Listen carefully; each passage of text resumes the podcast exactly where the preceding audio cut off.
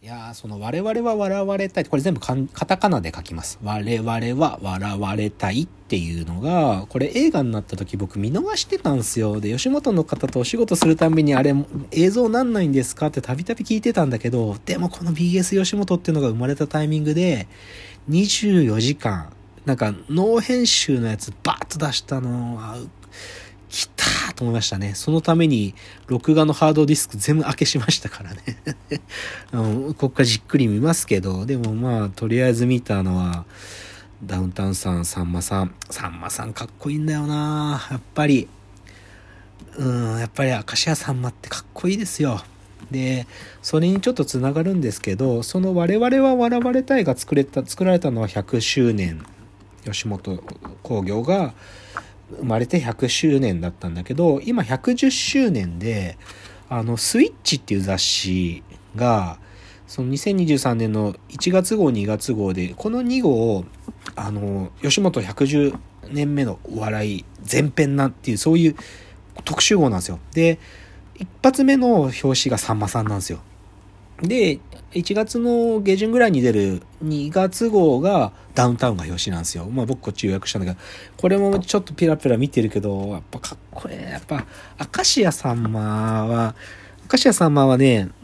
テキストになるインタビュー受けないんですよ。それ我々は笑われたいの中でも言ってるんですけどね、それは彼が文章になったら、やり、伝わらんやろ、笑いがと。そこじゃないねんっていう話が前提なんだけど、でもこのスイッチはさんまさんのその意をできる限り組んで書かれてて、かっこいいですよ。さんまさんはこういう評価言うと怒るんだと思うんですけどね。かっこええんちゃうねんみたいなね。笑ってほしいねんって言うんだと思うけど、でもまあ、やっぱり、笑いが取れるっていうかね、受ける、笑いが取れるってこと一番かっこいいんでね。やっぱその凄さを感じるというのが、なんかお正月ちょっといろいろ見たお笑いもので。まあ、あと、強いて言うと、金属バットというまあカリスマがいて、そのカリスマを見に大宮の吉本の劇場まで年末ちょっと見てきたんですけどね。まあ、それも見て思うこといろいろあるんですけど、でもやっぱり吉本興業っていうのあそこの組織が持っているタレント、この場合才能という意味ですけどね、その質と量の凄さですよね。それによっていろんな興行ができるっていうことを改めて理解したのがまあ年末年始のいろんなちょっとお笑いの言語化についての話じゃないですか。じゃあちょっと次はこのチャプターはちょクイズの話ちょっとね年末ねクイズの本いくつか読んでて面白かったから紹介したいんですよ。あのダヴィンチって雑誌があって、まあ、ダヴィンチが、まあ、毎年やってんだけど、ブックオブザイヤー2022っていうのやってて、で、まあ、まあ、どんな本紹介しよるかなみたいなので、まあ、ペラペラ見てて、その中で、その特集の中じゃないんだけど、紹介されてる本があって、小川哲さんっていう人、まあ、これ彼 SF、SF 作家ですけど、君のクイズっていう小説の紹介されてて、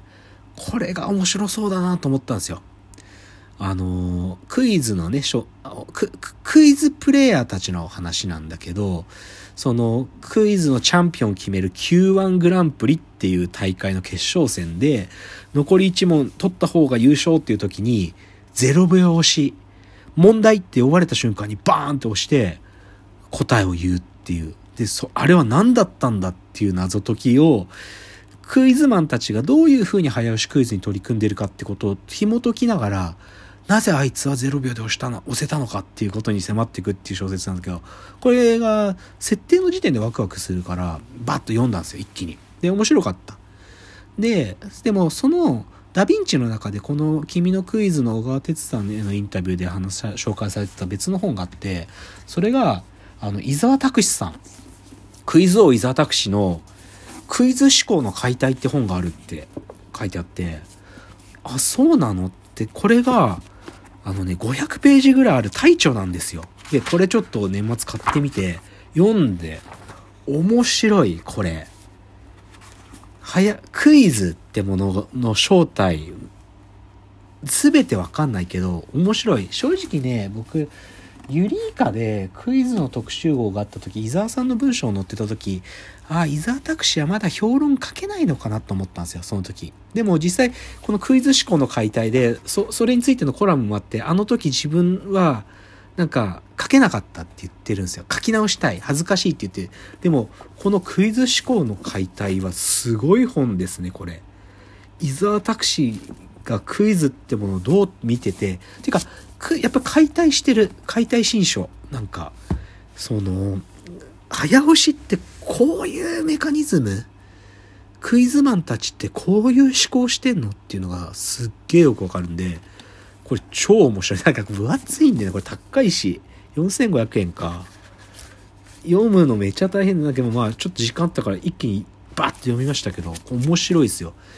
小説の「君のクイズ」の方も面白い。だから2つセットで読むとクイズのこと分かる。でクイズのこと分かるってどういうことが意味するかっていうと知識のこと分かる。人間の知識のことが分かる。思考っつってもいいですね。なんか全ては分かんないですよ。けどその一つの角度の変幻にあるはずなんですよ。早押しクイズって。昔ねあの、ラジオトークでと、シャープ、まだ11とか12ぐらいの頃に僕が地下クイズ王決定戦、シャープ9だったかな、地下クイズ王決定戦の話してるんですけどね、その話に通じてて、僕らからしても、やっぱり AI 作るっていう意味ではクイズっていうジャンルは、やっぱり鉱脈だなと改めて確認できたのが、このクイズ思考の解体、伊沢拓司の本。いやー、すごいですよ。この本、おすすめ。高いんだけどね。気合が入ってないと読めないんだけど。ありましたよ。クイズの本、ちょっと年末読みました。とね、紹介したいのは、NHK スペシャルの未解決事件の新しいシリーズあった。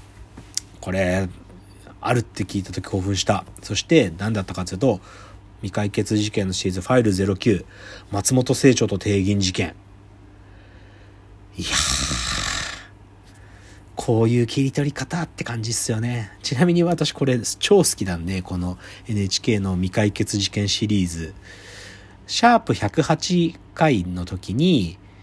あの、未解決事件ファイル05ロッキード事件の回をやってますし、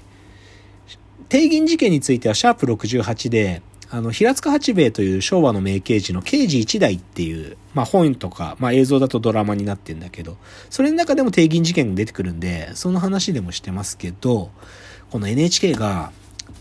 未解決事件で定銀事件持ってくると。で、かつそれを、まあね、希代のミステリー小説家、松本清張の視点でっていうね、まあ、松本清張は定銀事件という小説を書いてるんですけどね、それに連なるその後のノンフィクションの日本、もう黒い霧というね、日本の黒い霧という小説書くくらい。つまりは、帝銀事件っていうのは、あの、帝国銀行椎名町支店。戦争が終わった4年後だったかな。だからまだ敗戦、まだ日本が占領下にあった時に、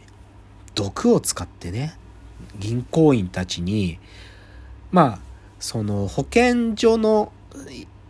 職員だって言って近くで赤痢が発生したのでその予防薬を皆さん飲んでくださいって言って湯飲みの中にその赤痢のその予防薬を入れてみんなで一斉に飲ませたら実はそれが生産系の毒で十何人一気に死んででお金が取られてっていうそういう事件で犯人が捕まってないと。で、捕まっても実際には犯人が平沢貞道という函館に住んでる画家が逮捕されるんですけど、でも平沢はおそらく冤罪なんだろうっていうのは今も言われていること。実際には死刑、執行されずに獄中の中で平沢は死ぬんですけど、でも松本清張の推理は、というかこれは定金事件の推理の一つの角度で、えっ、と、旧日本軍が関係しているんだと。旧日本軍特に731部隊がそういう遅効性のある毒っていうのを研究していて生産ニトリールっていうねその毒が使われたんじゃないかっていう推理から松本清張は旧日本軍そしてその旧日本軍の関係者と接触もしていた GHQ の圧力があったんだというそういう説を唱えるんですよね。で今回の NHK の未解決事件は完全にこの GHQ が警察がすでにたどり着いていたその旧日本軍の関係者それの捜査をやめるように圧力をかけたっていうこの説ですよね。これ説、あくまで説。で、松本清張も本当にその確証が得られなかったので、その定銀事件っていうのをノンフィクションでは書かず小説でっていう形にしたんだけど、けど NHK はこれがかなりマジなんじゃないかと。GHQ はやはりその時にね、その旧日本軍がやってたやばい研究ですよね。化学兵器や生物兵器っていうその研究データをソ連に取られたくなかったんだと。だからその研究データを自分たちがしっかり管理するためにその刑事事件としてのね捜査それ以上進んじゃうと公開情報になっちゃうんでそれを避けるために圧力がかかったんだっていうそういう話でしたね。でアメリカに実際の公文書だったりとか元 GHQ の関係者の人へのインタビューとかでそれをサポートする情報を集めてたっていう感じですけど僕は正直言うと分かんないですこれは僕の定銀事件解釈は正直これはもともと言われてたことなんでね GHQ の説でまあでその後の松本清張のね日本の黒い霧っていうのは下山事件だとかそういう GHQ が関与した事件っていうのを扱うんでその見方は松本清張の一個のスタンスですよだけど、正直言うと分かんないっていうのは答えなんですよね、これ。本当に新証拠が出てきてないって意味では。だから、真犯人が出てきてないっていうか、その証拠が出てきてない限りは定金事件は、視点っていうレベルからもう一歩踏み込んで本当の真実でまでいけないんで、でも、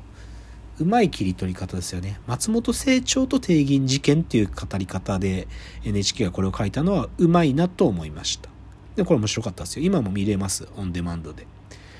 あ、てか、プラスで見れるか。